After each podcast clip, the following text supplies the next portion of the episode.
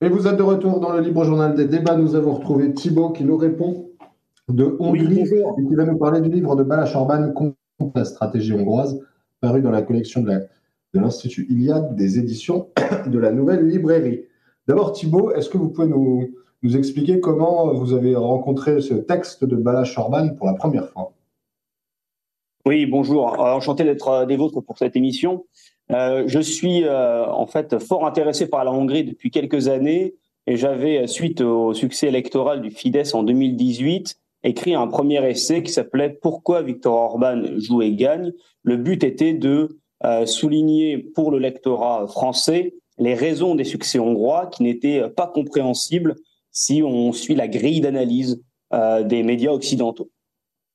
J'ai ensuite commencé une thèse de doctorat sur euh, la, les politiques publiques mises en œuvre par les gouvernements Fidesz. Et euh, j'enseigne désormais à Budapest, en fait, depuis déjà deux ans. Euh, et il se trouve que Balaj Orban est un, un, homme politique, mais aussi un, un, politologue et un juriste, et qu'il est précisément le, le, le, président du conseil d'administration du Matthias Corvinus Collegium. Alors c'est un nom qui ne sera pas familier à vos auditeurs, c'est une grande structure universitaire qui euh, se propose de euh, former euh, l'élite hongroise du 21e siècle en donnant des cours complémentaires, un hébergement, des bourses aux étudiants méritants, quelles que soient les filières dans lesquelles ils étudient. Bala Jorban est aussi un homme politique, je dirais, de plein pied dans la politique. il a été élu député aux élections dernières en 2022 et depuis 2021, il est le directeur politique du Premier ministre. Alors, qu'est-ce que cela signifie? Eh bien, il a rang euh, de, ministre, peut-être plus exactement de secrétaire d'État dans le gouvernement euh, de Viktor Orban. Il n'y a pas de, lien de parenté entre les deux hommes. Et euh, il est chargé de compiler toutes les, recherches, toute la, toute la prospection intellectuelle qui euh, permet euh, l'affirmation et le, la direction de la stratégie politique hongroise. Voilà, donc c'est à la fois un homme qui travaille dans le long terme avec toute cette, cette vision d'une, des générations nouvelles de, de, jeunes Hongrois qui vont avoir en, en charge le destin national. Et puis c'est aussi un homme qui au quotidien est très engagé et euh, notamment, euh, il est euh, à, la droite de Victor Orban, hein, au, propre et au figuré, en Conseil des ministres à chaque, semaine. Thibaut Gibelin, Balash Orban est né en 1986, c'est donc un, jeune conseiller encore, enfin plus que conseiller, vous nous l'avez expliqué, pour Victor Orban.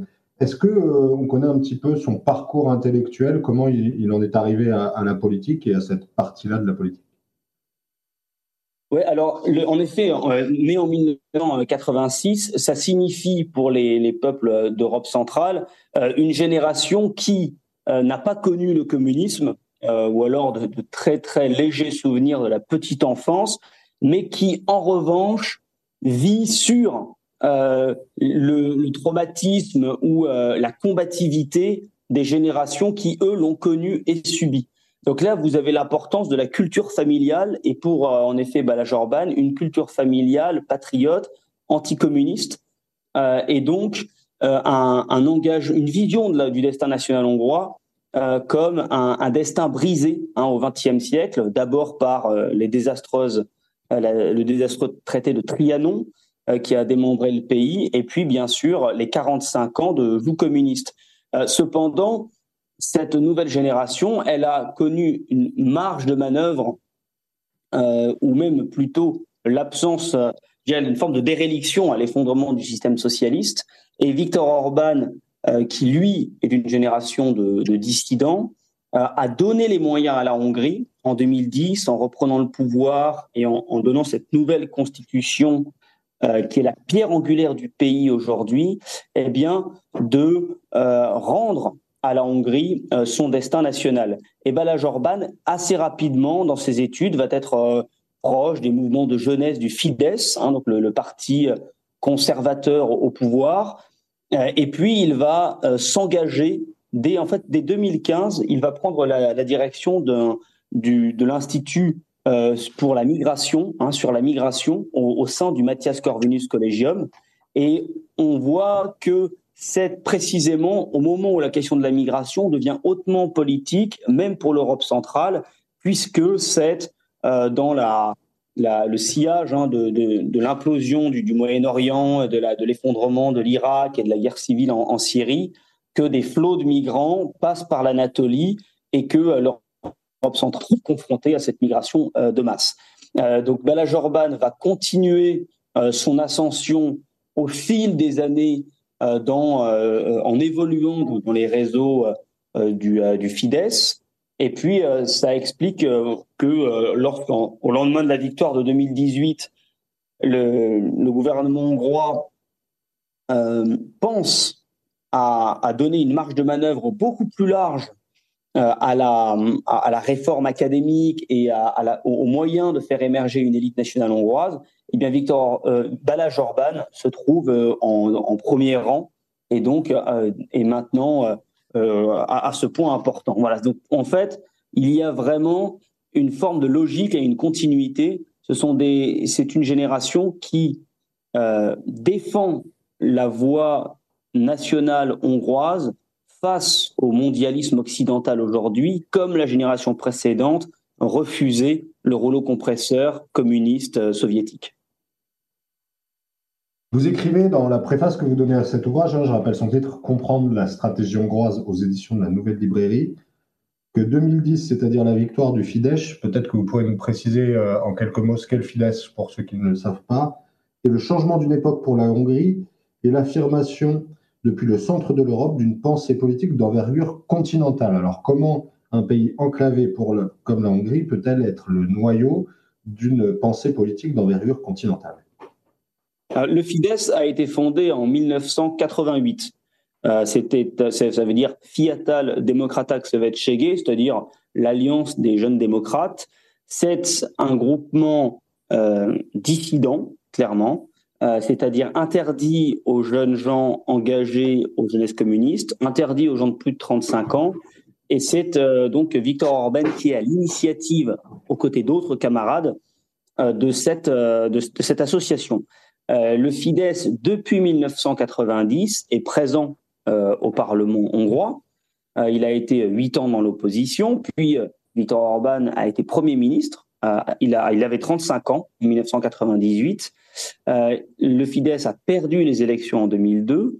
Il a alors passé de nouveau huit ans dans l'opposition. Et enfin, depuis 2010, le retour au pouvoir a été décisif puisque ce fut une victoire aux deux tiers. Hein, et donc les deux tiers des sièges au Parlement, cela permet les amendements constitutionnels et donc la nouvelle constitution euh, qui a cours aujourd'hui en Hongrie. Alors pourquoi est-ce que c'est un événement européen? Eh bien parce que à ce moment-là, la Hongrie récuse euh, le euh, mainstream occidental, la Hongrie récuse qu'il y a un sens à l'histoire que ce sens de l'histoire soit précisément à la fin de l'histoire euh, dans un marché unifié et sous domination américaine. Et cette, euh, euh, cette affirmation-là, elle vaut aussi pour les autres pays.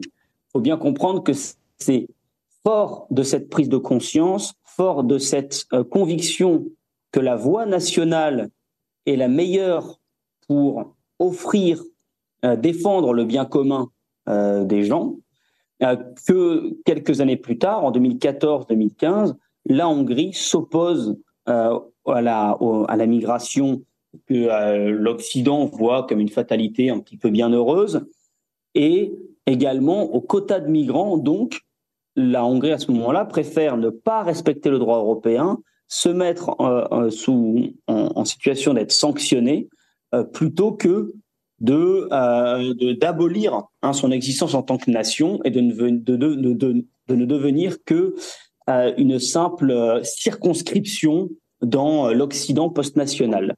Et c'est parce que la Hongrie a fait cette a assumé en fait cette, ce virage que la Pologne a suivi le même chemin et que par exemple encore la semaine dernière quand les Slovaques donnent mettent en tête un, souverainiste, euh, un social-démocrate certes, mais, mais, souverainiste et euh, euh, identitaire, eh bien, ce social-démocrate qui s'appelle Robert Fico trouve un point d'appui en la Hongrie. Il trouve déjà le moyen de répondre au rouleau compresseur bruxellois avec euh, une, méthode qui, qui, a déjà fait ça. Cette méthode, nous allons en parler. Simplement, je, voulais attirer l'attention de nos auditeurs sur la réforme, les amendements constitutionnels de 2011, euh, Thibaut Gibelin. Est-ce que vous pouvez nous donner deux ou trois exemples de changements euh, majeurs qui se produisent à ce moment-là? Oui, alors il faut comprendre que la, République en, Hongrie, c'est une histoire assez douloureuse. Ce qu'on appelle la première République hongroise, en fait, c'est une dictature bolchevique en 1919 euh, qui s'installe à la, faveur du, chaos euh, qui suit la, défaite. Et euh, c'est la, République des conseils de Bela est finalement résorbée et la Hongrie retourne à sa normalité, donc qui est la monarchie avec euh, la, régence hein, de l'amiral Horthy, puisque les traités interdisent à, la Hongrie d'avoir un roi.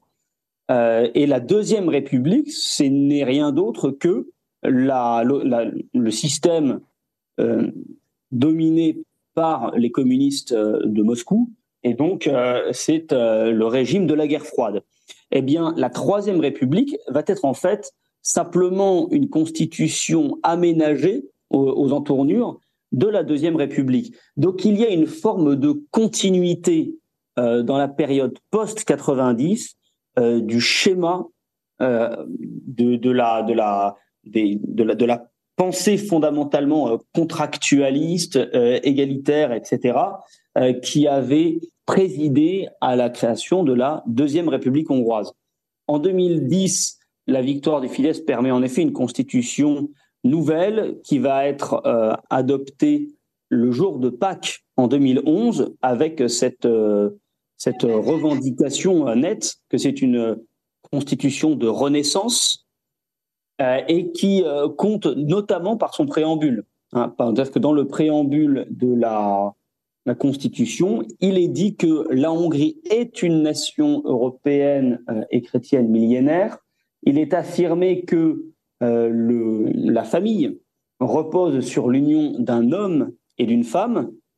Euh, il est souligné que la nation est la communauté politique euh, la plus haute et enfin que le travail est le fondement de la dignité de l'homme. donc ce sont des, des, orientations générales sur lesquels les politiques publiques hongroises se déploient et euh, trouvent un, point d'appui. Euh, voilà, je crois que c'est ça le, ce, qui, ce qui est décisif dans euh, la Constitution de 2011. Cet aspect décisif, on le sent, il est tributaire d'une conception historique de la nation hongroise. Aussi, écrivez-vous, Thibaut Gibelin, au contraire, en Hongrie, la hantise de la disparition et la conscience d'un particularisme fort entretiennent une identité nationale moins perméable au sortilège de l'universalisme. Alors d'abord, est-ce que vous pouvez nous expliquer, on va essayer de faire l'analyse de, cette phrase partie par partie, si vous le voulez bien, d'où vient cette hantise hongroise de la disparition? Alors cette hantise hongroise de la disparition, elle vient de la, euh, du caractère très unique de la langue hongroise. La langue hongroise euh, n'est pas une langue dite indo-européenne, c'est-à-dire qu'elle n'appartient pas à cette famille commune qui rassemble les langues slaves, les langues germaniques, les langues romanes, les langues grecques, euh, les langues celtes. Elle a un, un, léger lien de parenté avec le finnois et l'estonien. C'est pour ça qu'on parle de langue finno-ougrienne mais euh, la généalogie de la langue hongroise n'est pas encore euh, n'est pas certaine. Voilà. Euh, et les Hongrois, assez opportunément pour trouver leur, leur place dans l'ordre européen, soit se revendiquent de cette filiation finno-ougrienne, notamment quand ils sont sous la domination d'un empire oriental, hein, comme la, Russie dans la, pendant la guerre froide ou sous la coupe ottomane. Mais dans une époque actuelle où euh, il y a le rouleau compresseur et euh, cet Occident qui les contient, euh, ils revendiquent volontiers une, une, parenté, une, une, origine la plus orientale possible, c'est-à-dire en fait stépique. Hein, c'est vrai que les, Hongrois, sont, qu'on appelle les Magyars, sont arrivés de, la steppe pontique et plus loin des, du, sud de l'Oural, au, donc au, IXe siècle, et avec une, culture qui les apparente hein, aux populations touraniennes. Alors cette identité hongroise a persévéré à travers les siècles grâce au maintien de la langue. On pourrait dire des, Magyars que ce sont des, des francs-saliens euh, qui ont réussi, hein, c'est-à-dire qui auraient euh, maintenu leur parler dans les populations qu'ils ont vaincues. Mais euh, la Hongrie a aussi allié l'ordre, l'ordre romain. Et donc, de ce point de vue-là, la Hongrie est vraiment sur une ligne de crête. C'est-à-dire que dès le XIIIe siècle, elle a la conscience d'être le rempart de l'Europe, face aux invasions mongoles. Elle a euh, ce nom, hein, Antemurale euh, c'est-à-dire le rempart de, la, chrétienté, mais elle a aussi ce sentiment d'avoir une culture, une langue euh, qui la distingue. Et cette, cette conscience-là va être avivée par le fait que le bassin des Carpates est un très grand territoire et que les Hongrois ne seront jamais, à travers les siècles, que la communauté politique dirigeante. Mais il y a des populations slaves en grande, euh, en, grande partie, et notamment euh, au, sud, hein, c'est-à-dire que c'est aujourd'hui la Voïvodine serbe. Euh, au nord, ça s'appelle aujourd'hui la Slovaquie. Enfin, on appelait ça la Haute-Hongrie. vous avez beaucoup de Roumains en Transylvanie, bien sûr. Et, puis, les Hongrois ne vont pas hésiter à inviter des colons allemands au fil du Moyen Âge pour en faire la base de leur, de, de leur ville et pour avoir une, donc, des, des, des savoir-faire, des métiers qu'ils n'avaient pas. Voilà, donc là, les Hongrois ne cherchent pas à être exclusifs, à être les seuls dans le bassin des Carpates. Ils cherchent simplement à y exercer un rôle prédominant et donc leur, euh, leur nation se maintient par, la, le, par cette, cette vitalité culturelle et par la persévérance de la langue. Et tous ces éléments font que la Hongrie euh, ne conçoit pas euh, l'Europe comme un, projet post-national dans lequel se fondre. Au contraire, l'Europe, c'est le havre, euh, c'est l'espace civilisationnel dans lequel des populations apparentées peuvent développer des rapports harmonieux. Le développement de, ces rapports harmonieux, on, le voit, est, compliqué puisque euh, la Hongrie euh, mobilise régulièrement l'argument de la défense de son identité nationale pour résister à, certaines politiques européennes, alors soit que ce soit des politiques obvies, celles portées par soit la Commission européenne, soit les autres États membres de l'Union, euh, soit plus euh, diffuse, euh, ce que vous avez appelé au début de l'émission le, mondialisme et, tout ce qui va avec. Aujourd'hui, qu'est-ce qui est le cœur de l'identité nationale hongroise que Viktor Orban cherche à protéger et qu'il sent assiégé par d'autres. Eh bien, c'est alors là, la, Hongrie se trouve évidemment sur, sur des charbons ardents, hein, dans une situation très inconfortable. Faut bien comprendre que le parti de Viktor Orban, le Fidesz, rejoint en 1990 ce qu'on appelle le Parti populaire européen, hein, le PPE, dont la principale composante est la CDU allemande. C'est-à-dire que euh, pour Viktor Orban à ses débuts, son parti est l'expression en hongrois de ce qu'est la démocratie chrétienne à l'Ouest. Euh, depuis 2014, euh, c'est-à-dire depuis pendant 2004, c'est-à-dire l'entrée de la Hongrie dans l'Union européenne et les premières élections européennes auxquelles la Hongrie va participer, ce centre droit, cette démocratie chrétienne connaît une, une, contraction continuelle. Hein, et la, la France en est un exemple particulier puisque les républicains sont aujourd'hui peut-être à la limite euh, euh, de, de, perdre finalement leur représentation au Parlement européen. Euh, ce qui va se passer avec la crise des migrants, c'est que Angela Merkel va opérer un virage à gauche, va vider ce qu'on appelait la démocratie chrétienne de son contenu et que Viktor Orban se retrouve finalement orphelin.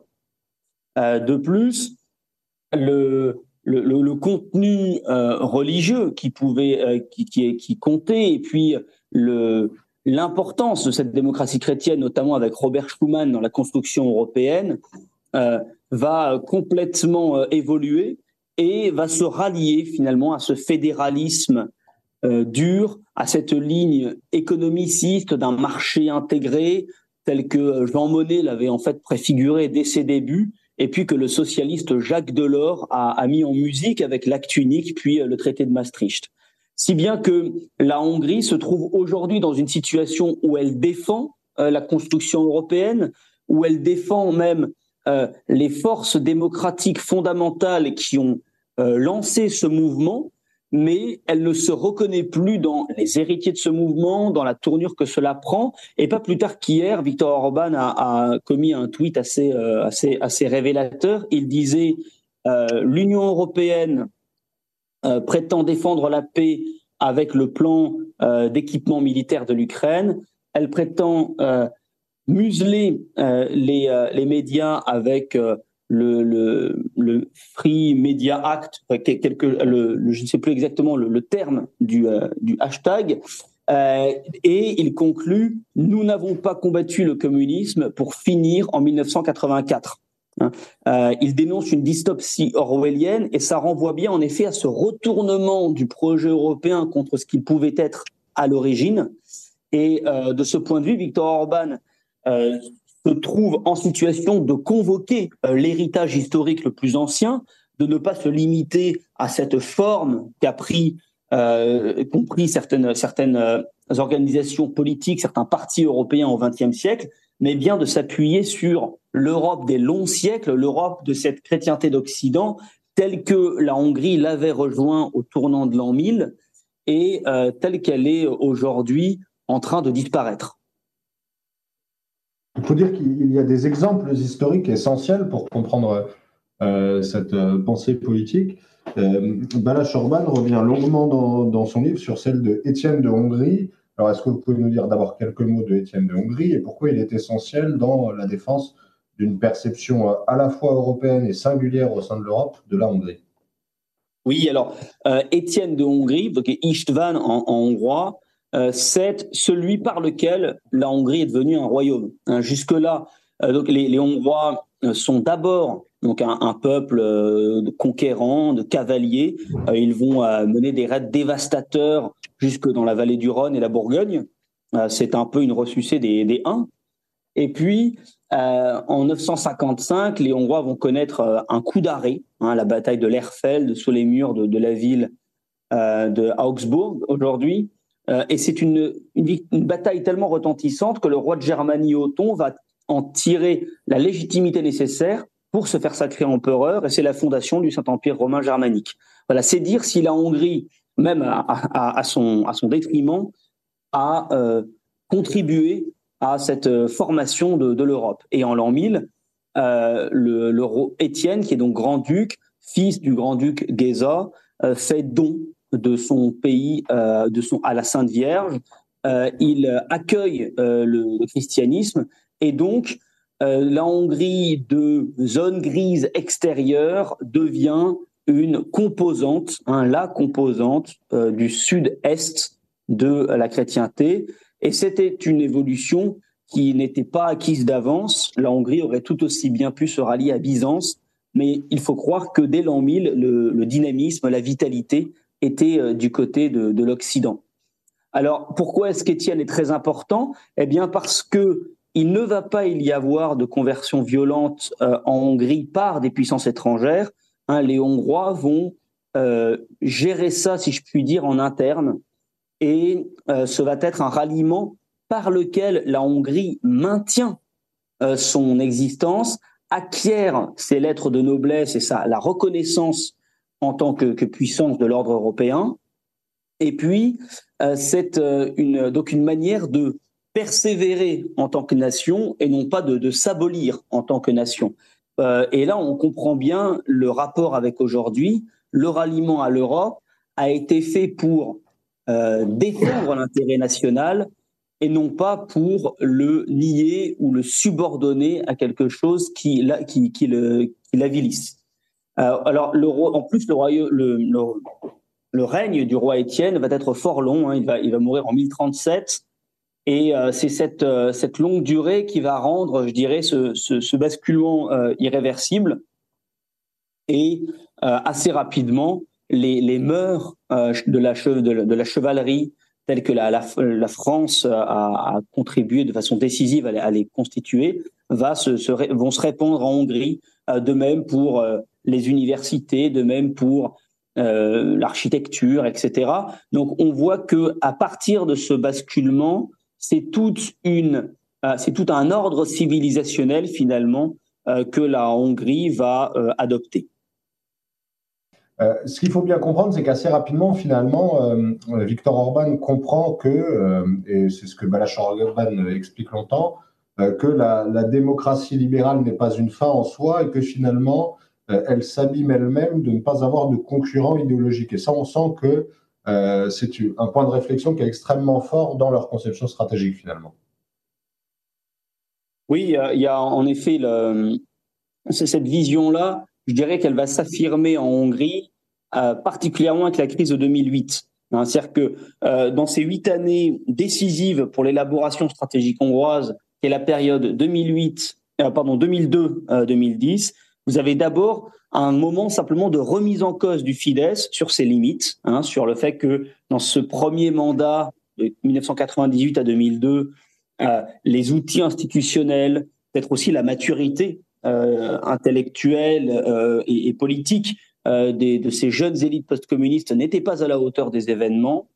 Et puis, euh, il y a aussi un, un, une concurrence féroce à l'intérieur euh, de la politique hongroise, de, l'arène politique hongroise, pour savoir si euh, ce qu'on appelle les, les, euh, les, les sociodémocrates, c'est-à-dire cette, cette, opposition de gauche au, communisme, euh, vaut le et, et, là, je dirais la la mouture de la nouvelle Hongrie, ou si c'est cette vision plus droitière, plus nationale conservatrice, y a finalement la pleine légitimité d'incarner euh, le devenir national. Et c'est la crise de 2008 qui va étendre, euh, je dirais, le, domaine de la lutte, hein, l'extension du domaine de la lutte à tout, à tout l'Occident. Hein. C'est-à-dire que la crise de 2008 va écailler ce prestige qu'avait indéniablement l'Occident en 1990 aux yeux des centres européens.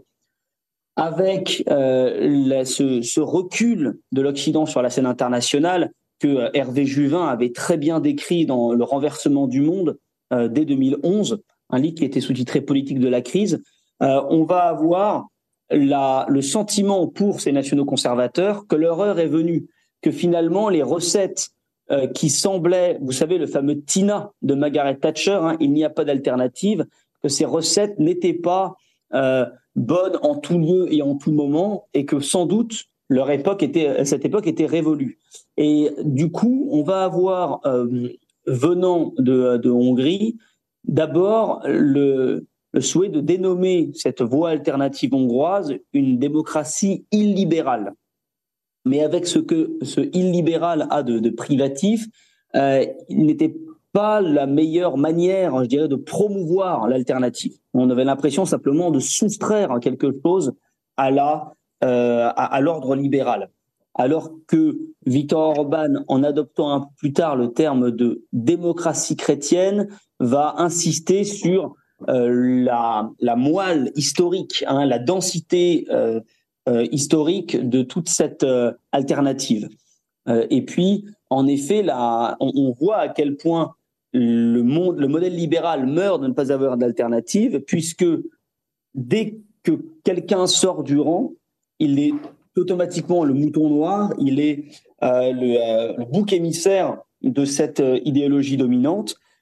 Et, et, Victor Orban sert, si je puis dire, à ça aux yeux de Bruxelles. Hein. Quand vous écoutez la manière dont la, communication politique européenne fonctionne, vous voyez que si les choses ne fonctionnent pas, c'est parce que l'état de droit est bafoué en Hongrie, etc. Et quand Robert Fico euh, est arrivé en tête aux élections législatives en Slovaquie, euh, de manière parfaitement disproportionnée avec euh, la taille de ce pays et ce que ça représente comme basculement dans la politique européenne, les élites de, gauche libérales ont affirmé que c'était là quelque chose de très grave qui remettait en cause quasiment l'Union européenne elle-même. Donc c'est bien ce qui donne la mesure de la fébrilité de, ce, de ce modèle libéral aujourd'hui aux abois. Cette fébrilité du, modèle libéral, elle est encore plus sensible euh, aujourd'hui, au moment où la Hongrie euh, développe une voie particulière au sein du conflit ukrainien. On le voit avec un isolement dans sa perspective géopolitique, du moins publique, dans l'Union européenne. Alors peut-être que les récentes élections en Slovaquie vont la sortir un petit peu de, cette, de cet isolement. Euh, est-ce qu'il faut y voir une pure analyse du contexte, euh, terme sur lequel Balash Orban revient beaucoup euh, dans son essai, ou est-ce qu'il y a une racine plus profonde à cet particularisme hongrois dans la réaction au conflit ukrainien? Alors, il me semble que pour une bonne part, c'est proprement quelque chose de, l'analyse d'ordre, de l'analyse du concept, de, la situation, mais avec cette nuance importante que nous sommes confrontés aujourd'hui à un déclin du courage euh, en Occident, que le constat que fait la Hongrie, d'autres euh, le font. Simplement, ils n'osent pas le dire. Euh, il y a un vrai problème de, je dirais, de, de, lâcheté hein, dans, dans les élites européennes.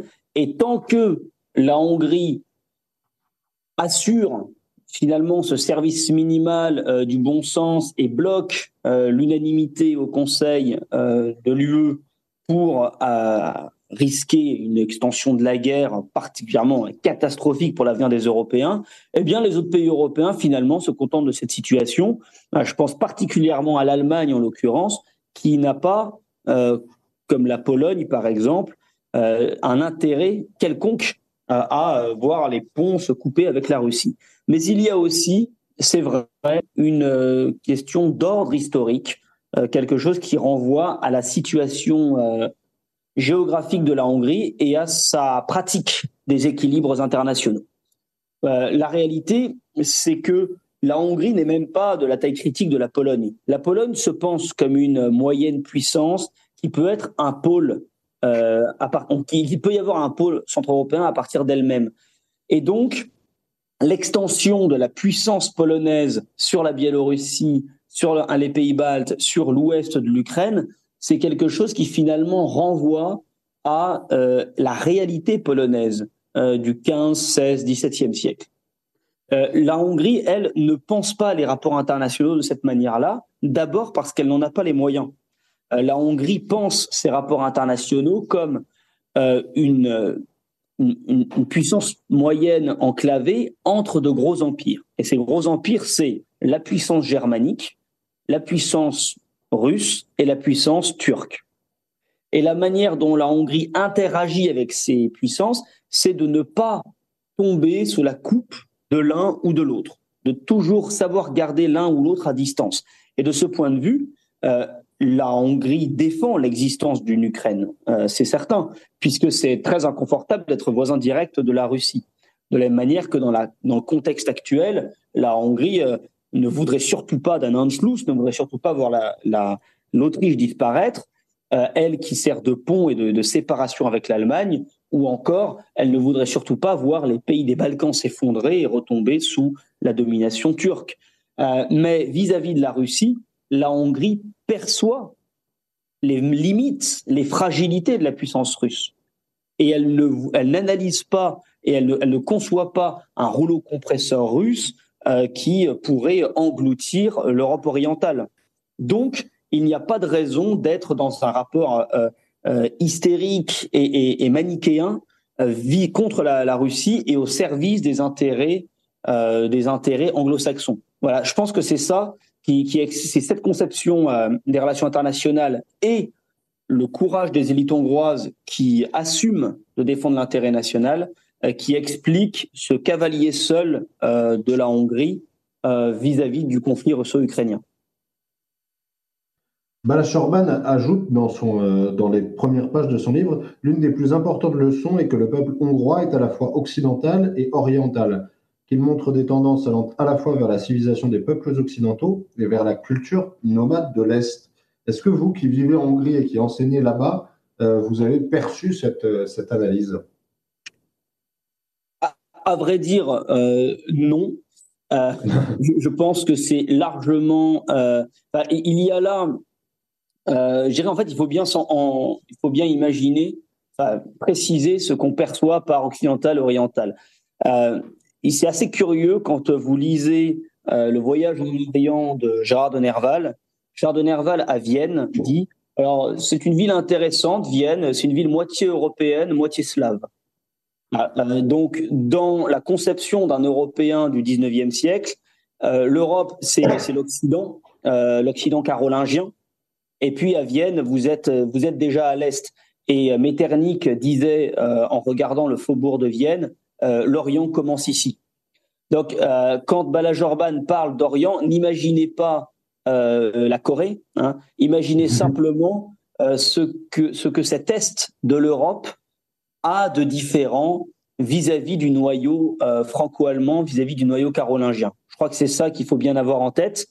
Ensuite, je dirais que le, caractère européen aujourd'hui de la, Roumanie ou de la, ou de la, de la Moldavie, de, de, la, de l'Ukraine, même l'Ukraine occidentale, n'est pas discuté, alors qu'indéniablement, ces pays sont beaucoup plus éloigné des standards occidentaux que ne l'est la Hongrie.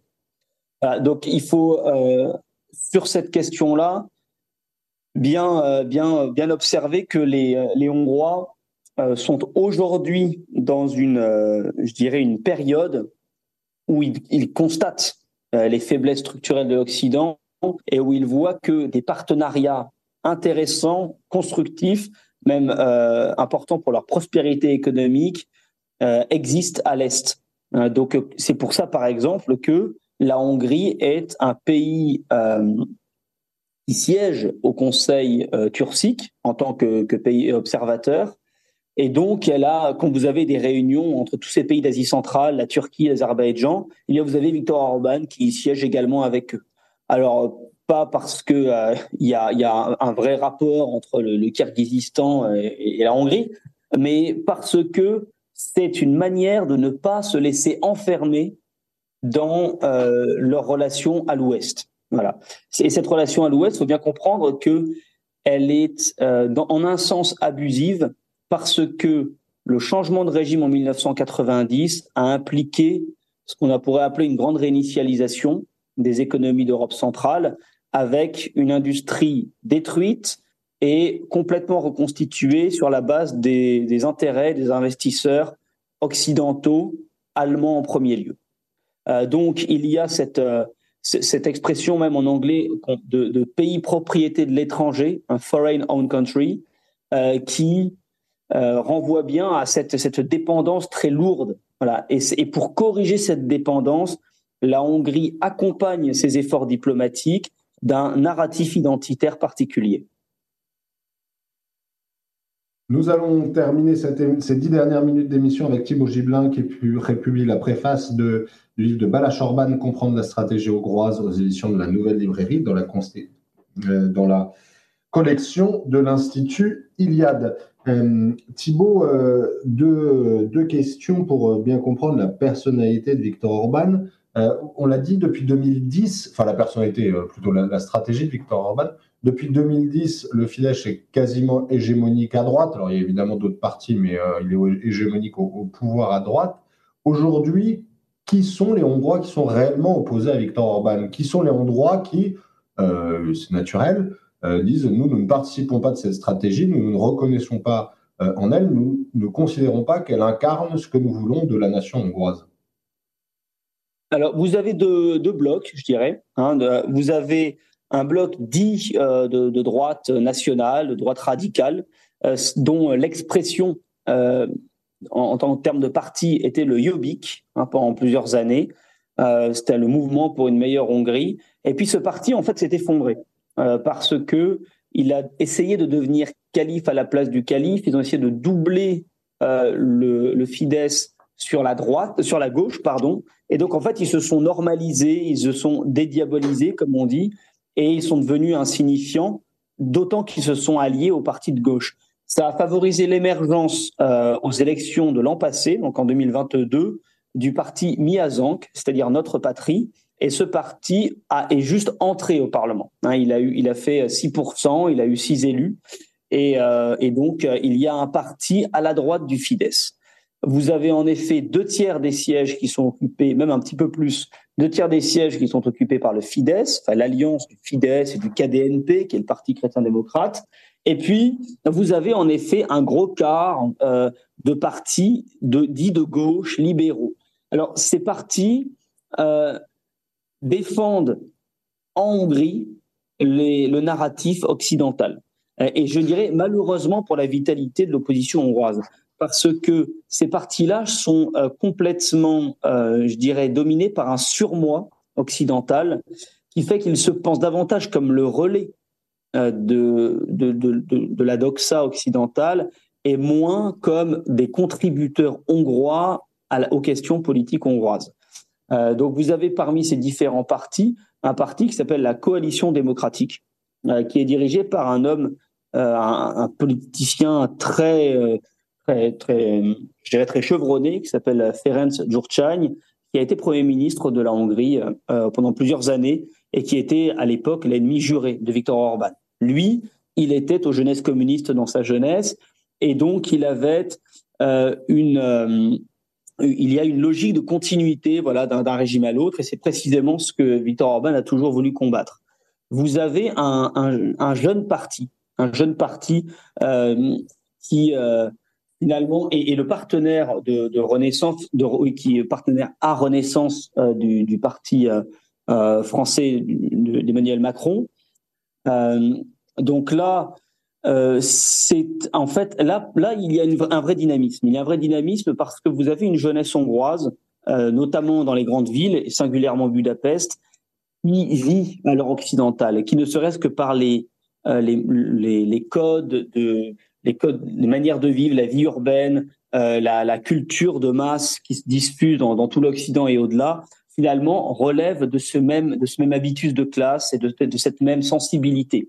Et euh, de ce point de vue, cette jeunesse est, est contestataire et euh, la contestation se manifeste chez elle en votant pour donc une opposition radicale à Viktor Orban, euh, mais et donc ce, ce, parti s'appelle Momentum. Mais ce qui est intéressant, c'est que sociologiquement, ça n'a rien à voir avec l'électorat d'Emmanuel Macron. C'est-à-dire qu'Emmanuel Macron fait énormément de voix chez les personnes âgées. Les personnes âgées sont plutôt euh, acquises en Hongrie, au, en fait, à Viktor Orban, parce que c'est aussi euh, la, le centre et la stabilité, exactement comme, comme Emmanuel Macron en France. Voilà, donc vous avez ces divergences, mais idéologiquement, ces gens-là voient dans euh, l'évolution sociétale, dans euh, la, le caractère finalement post-national de, notre société, de nos sociétés, une normalité, voire quelque chose de désirable. Euh, voilà, ce sont les, deux blocs hein, principaux euh, qui composent cette opposition de gauche en Hongrie. Est-ce que euh, le risque n'est pas finalement pour euh, Viktor Orban et le Fidesz d'avoir un, un, manque d'opposition structurée? On l'a vu aux dernières élections, finalement, ils ont eu un candidat d'opposition réunissant quasiment tous les partis dans une espèce de, euh, problématique bariolée euh, et, peu lisible, du moins de l'étranger. Hein. Peut-être que vous allez nous dire que du point de vue hongrois, c'était très lisible. Est-ce que finalement, euh, le risque pour le Fidesz, c'est de ne pas manquer d'adversité? Je ne crois pas qu'il manque d'adversité, notamment grâce à la montée en puissance de ce nouveau parti de droite qui euh, indéniablement va poser des problèmes au Fidesz sur certaines thématiques. Euh, il faut bien se rappeler que si jamais le Fidesz a fait un score si écrasant en 2022, c'est parce que la guerre en Ukraine a explosé six semaines avant le scrutin et que les, euh, les, les, forces d'opposition ont, fait preuve d'un beaucoup d'amateurisme, avec beaucoup de contradictions, alors que Viktor Orban, dès le premier jour, a proclamé l'intérêt national hongrois par la paix et la sécurité. Euh, mais ça n'implique pas que euh, le Fidesz jouissait alors d'un tel soutien. Voilà, ça a été vraiment quand même une surprise en 2022. Euh, et le parti de droite nationale capitalise à la fois sur la défense des libertés publiques du point de vue du Covid. Alors peut-être que le Covid est définitivement derrière nous, mais ça a été quand même une des, un des leviers hein, pour l'émergence de ce parti. Et puis aussi, vous avez, il y a une réalité qui commence à se voir en Hongrie, c'est que vous avez une population active qui diminue Et le gouvernement hongrois entend maintenir une politique familiale très généreuse à l'égard des familles, ce qui implique une croissance économique.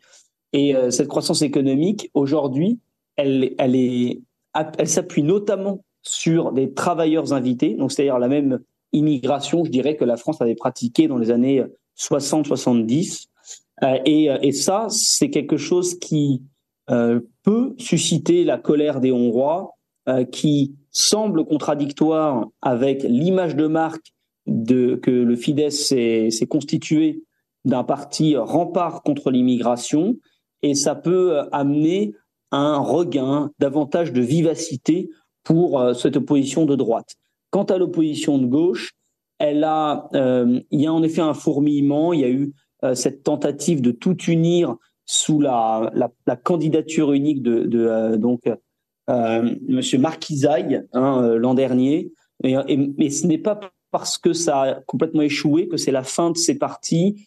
ce sont des partis qui pèsent davantage, je dirais, dans les rapports de force entre dans les différents cercles intellectuels, dans les différents réseaux de pouvoir, mais euh, euh, et donc ils ne sont pas prêts de s'effacer. Ah, donc le Fidesz ne manque pas nécessairement de euh, d'opposition, il ne manque pas nécessairement de, je dirais, de